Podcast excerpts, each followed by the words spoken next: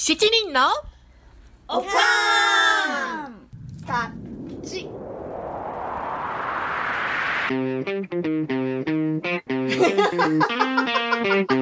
It's from America. パート1で、まきこ先生がご自身の高校時代の話をされていました。覚えてらっしゃいますか？高校時代に通ってた学校があのの校風が全然私と合わなかったんですね。でそれでかなり落ち込んでた時期があってで中学までは学校大好き人間で友達もたくさんいて自由に過ごせました。でも中学時代の私と高校時代の時代が同じ人間のはずなのに高校に入った途端に自分らしをらしさを失ってしまったような気がしてあの人は環境によってねこうも心の持ち方が変わるもんだなと思って心理学に興味を持ったのかもしれません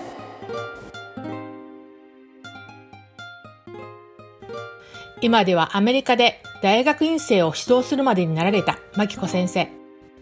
この最終回エピソードの最後にもう一度高校時代の経験を振り返りながらセラピーとは何ぞや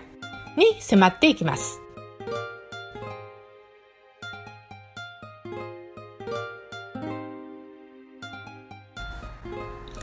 はい、こんにちは。こんにちは、はい。えー、まきこ先生、あ、先生って言っちゃった。もう癖になってるじゃないですか嫌ですまきこさんをお迎えしているシリーズ、今回が最終回となります。えー、今日もよろしくお願いします。よろしくお願いします今日が最後なんて名残惜しいですいやー本当に本当にそう。うん。えっと、初日に、あの、お仕事についてお伺いしたときに、えーうんカリフォルニア大学で、パーソナルカウンセリングウェルネスサービスのはいカウンセラー兼、コーディネーター兼、臨床スーパーバイザーです。と答えていただいたんですけれども、えっと、今日は、えー大学でなさっているおしお仕事について、あの、フォーカスして、あの、お伺いしたいと思います。はいわかりました、はい。えーパーソナルカウンセリングウェルネスサービスという部署がアメリカの大学にあるんですねう。ん日本にもあるのかな？ありますねあの大学の相談室のことですねで。最近はあの学生のメンタルヘルスが重要視されてますので、うん大抵どこの大学にもあると思いますあ、相談室ですね。あ、それだと理解しやすいですね。皆さんにもね。私にもね。で私の勤めているあのカレッジ・オブ・サンマテオでは、うんコミュニティカレッジとしては心理カウンセリングの部門を真っ先に立ち上げた大学なんですね。約60年の歴史があります。で当時カリフォルニア州でセラピスの免許が最初に作られた頃なんです。うんで多分カリフォルニア州で一番古い相談師の一つだと思います、はい、でこのカレッジの学生なら誰でも無料で心理カウンセリングを受けられます、そんな歴史がある大学で働いてらっしゃるんですね。はい。えー、60年前からということは、えー、と私が生まれる前からですね。あのギリギリですけど。同じく。あの日本でも最近は大学の相談室を重要してるあの充実してるようですよ、うん。ウェルネスセンターとかされた名前をつけて、うん。あの精神科医や2017年に誕誕生した国家資格の公認心理師などスタッフがいるらしいですえーそうなんですね。うんうんと、まきこさんが大学生の頃はその道がなかったので、そうですね、うんわざわざアメリカに留学されたんですもんね。うんはいはいえーそのお話をあー詳しく聞きたい方は、まきこ先生シリーズの初回をお聞きください。はい、えー話戻しますが、えっ、と、サンマテオのカレッジでは何年くらいお仕事をなさってるんですか？2007年からですので14年になります ?14 年な、もう主ですいね。やいやいや えー、マキコ先生シリーズの、あの、第2回目で、インターン生の育成についてお話ししていただきましたが、えー今回はそれ以外の活動についてお伺いしていきたいと思います。はいあのキャンパスでカウンセリングや精神衛生のことを広めることも大事な活動の一つなんですね。ええ。あのアメリカはまあ比較的あの心理療法とかカウンセリングに対してあの、まあ、オープンというかあの、抵抗なくサービスを受ける人は、まあ、比較的多いんですけど、それでもまだねあの、いろんなバックグラウンドの人がいらっしゃいますから、あのやっぱりどうしてもカウンセリングとか言うと「え私はあのクレイジーじゃないわ」みたいな感じであの、まあ、サービスを受けるのがなかなかあのその一歩が踏み出せないっていう人が多いんですよね。抵抗があるというか。人種にもよるのかな？そうですね。あの、バックグラウンドによりますね。文化的なバックグラウンドとか、あとこう家族のねあの、ええ、いろいろ価値観それぞれ家庭にありますんで、ん。あの影響しますね。でですので例えば教室にお邪魔してカウンセリングセンターの宣伝をしたり、講習会をしたり、サポートグループを作ったりしてねあのいろんな活動をしてます。へあの具体的にはどういった講習会をされてたんですか？いろいろありますよ。例えば、うん、ストレス対処法とか、うん、セルフケアとか、うん、接触障害、性犯罪、健全なお付き合いの仕方、友人が自殺をほのめかしたらどう対処するか、などなど内容を切りあの上げたらきりがないですね。いや、どれも大切なトピックですが、すべてカバーするのは本当大変そうですね。ええー、まあもちろん私が一人でやるわけではなくて、はあ、 peer educator としてカレッジの学生を雇って、うん、あのメンタルヘルスの啓蒙活動を手伝ってもらってます。うん、で peer educator peer educator たちが学生相手に講習会を開けるようにトレーニングしたりとか、うん、でもちろんインターン生も借り出します。あまたそこで学生のトレーニングの仕事も入ってくるわけですね。そうですね。うん、で、人前で講習会をすると、 public speaking のいい経験になるわよとか言って、あの、リクルートするわけなんですね。で、まあそういえばあの、先日は Art With Impact っていう団体を招待して、招待して、うん、メンタルヘルスの短い映画を何本か流して、討論会するイベントを行いました。でもちろん、ズームでね、行ったわけなんですけども、で、 peer educator がパネリストになって、自分のメンタルヘルスの体験談もね、話してもらえたんです。とっても素晴らしかったです。えー、素晴らしいですね。そういう小さな啓蒙活動の積み重ねがあって、で、学生たちの精神衛生の向上につながるんですね。そうですね。で、今はあのコロナでキャンパスは開いていませんけども、うん大学の楽しそうな行事があると、うん、もうホイホイ顔出しに行くんですね。例えばこう、ハロウィーンのねパーティーとか仮装大会とかある時に、まあ、私は仮装はほとんどしないんですけど、うん、ちょっとホイホイ遊びに行って、姿をあの私の姿を出すんですね。あと、まあ、インターンの人もみんな借り出してね、えー、でそうすることによって私たちカウンセラーは怖くないですよ普通の人間ですよ優しいですよっていう印象を持ってもらって、まあ、カウンセリングに対する不名誉な印象をあの覆そうとしてるんです。はい。まあ、先ほど言いましたけどもねあの、うん、アメリカでもまだまだメンタルヘルスに対する抵抗感大きいんですので、はい、アメリカでもまだそうなんですね。うん、そうですね、うんでまたあの学生だけじゃなくて、うん、教授や職員は毎日学生と接していて学生にあの精神的な問題がある時に真っ先に気づいてくれるので、教職員とのコミュニケーションも密に取ることを大事にしてます。そっか。でまた教職員相手にねあの講習会開いて、うん、あのどういうどういう時にあの学生の SOS のサインをうん、あのに気づくことができるかとかね。そういうトレーニングもするんですね。うん、で実はカウンセリングの相談に来る学生の半分近くが教職員に勧められて相談に来るんです。えー、よく見てらっしゃるんですね。そうです。これってね、ね本当にあの自慢じゃないんですけど、私の 勤務するカレッジは、うん、あのその点ではすごく教職員の人が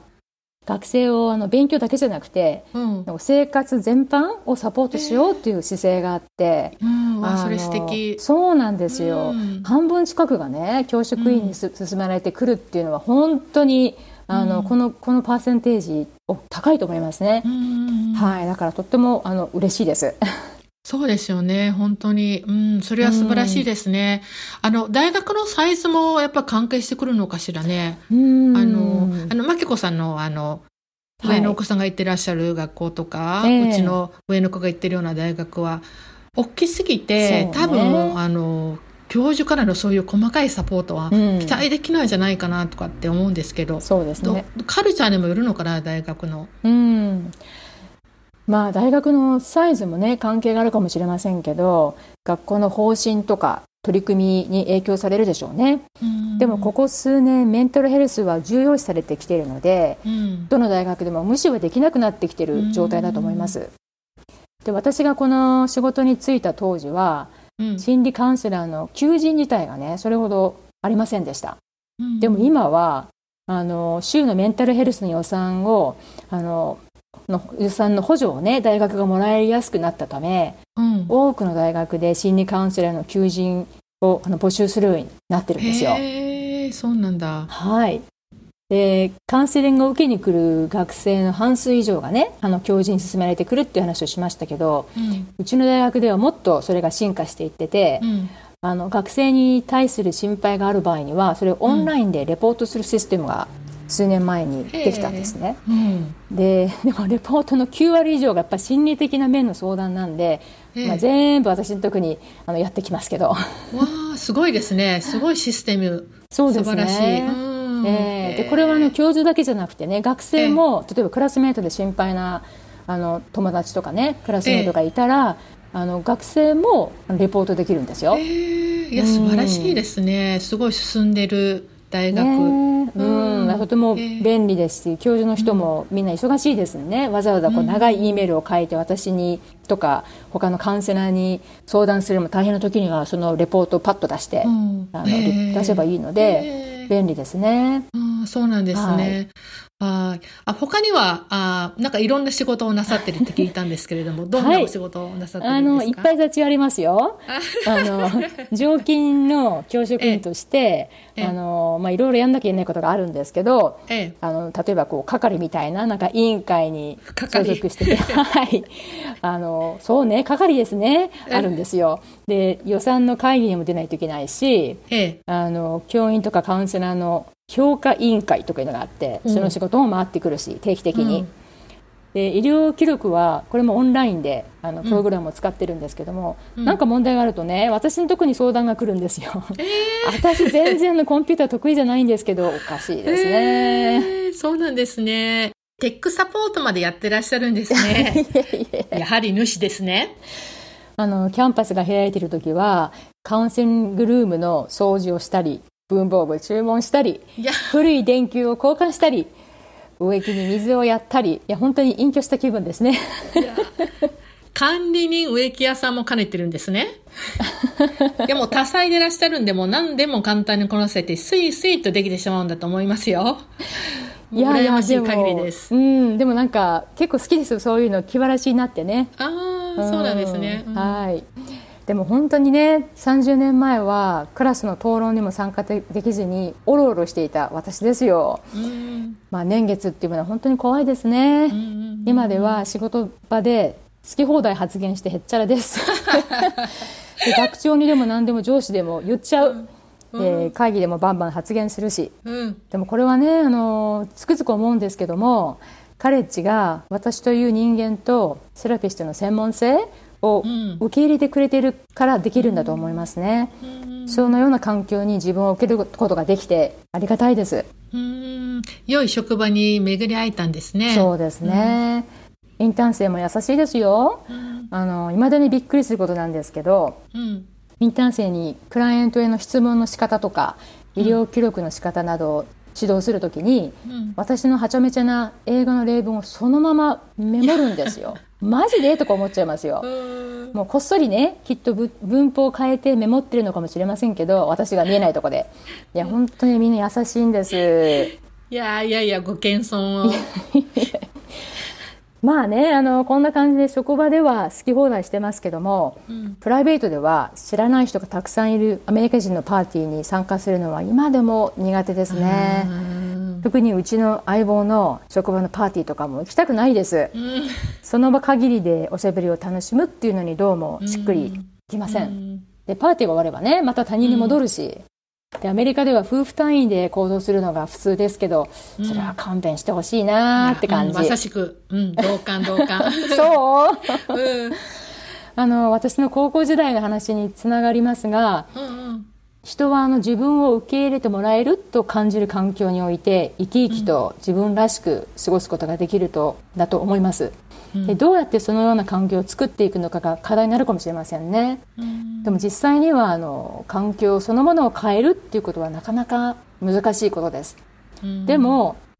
自分が置かれた環境に対して自分がどのように関わるかっていう姿勢は変えることができます。はい。でその過程で自分が何を求めているかを再認識しうん自分自身を受け入れて認めてあげるっていうことが大事ではないのかなと感じています。まあ、そのお手伝いがねセラピーを通じて少しでもできれば嬉しいと思います。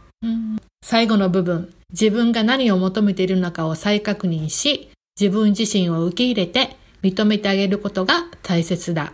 そのお手伝いをするのがセラピー。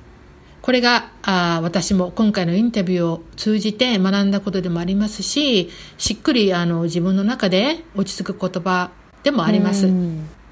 あの、本当4回にわたって、えーインタビュー受けてくださって、本当に大変に感謝、感謝、感謝、感謝です。え ーこちらこそ、あはいの時間をかけてお話を聞いてくださってありがとうございます。ややとんでもない。えー私にとっても自分を振り返るいい機会になりました。うんで私の個人的な経験からお話をさせていただきましたが、うんまあ、これが典型的なセラピストと思われてしまったら大間違いです。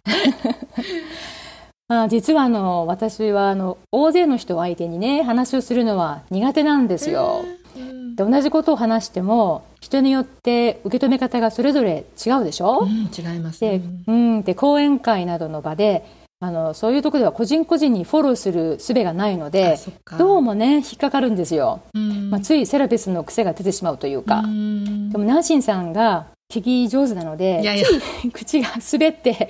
いろいろ話してしまいました。滑らしてしまいましたね。いえいえいえでこういう考え方もあるんだなって共感できるものを一つでも見つけていただけたら嬉しいです。はい、どうもありがとうございました。はいえっ、と、前回と同様、えー、まきこさんからのリクエストにより、日米両方の命の電話の連絡先をエピソードノートに載せておきますので、えー必要があればチェックしてみてください。あと、Facebook にも載せておきます。えー本当に、本当に、本当にありがとうございました。こちらこそありがとうございました。うん楽しかったですあのいや楽しかったです。うん、また自由に、あの、コロナが収束して、はい、ね、あのー一緒に食事とかうんできる時が来ればいいですね。あのーはい北カリフォルニアのあたりまで遊びに行きます。あはい。ぜひぜひお寄りください。はい。はいどうもありがとうございました。ありがとうございました皆さんも、リスナーの皆さんもお付き合いくださりありがとうございました。ありがとうございました。さようなら。さようなら。はい。ここからは編集で後付けしています。今とっても苦しくって、Facebook やエピソードノートまで行き着く気力がない方、その方たちのために、口頭でここでも電話番号をお伝えしておきます。命の電話の電話番号を2回ゆっくりと繰り返して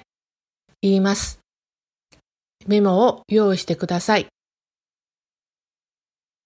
メモの用意はよろしいでしょうか？では、まずアメリカの日経ヘルプラインの電話番号です。213-473 1633繰り返します。日経ヘルプラインです。213-473-1633日経ヘルプラインにはフリーダイヤルもあります。フリーダイヤルは800-645-5341繰り返します。フリーダイヤルは800-645-5341です。これは両方ともロサンゼルスベース。時間は平日午前10時から午後の5時まで受付です。次は日本の命の電話の番号をお伝えします。命の電話。0570-783-556繰り返します。783-556これは午前10時から午後10時まで受付しています。心の健康相談。電話番号は0570-064-556繰り返します。心の健康相談。0570-064-556これは都道府県によって受付時間が違うようです。えー、日本のは両方ともナビダイヤルというものです。今日の一句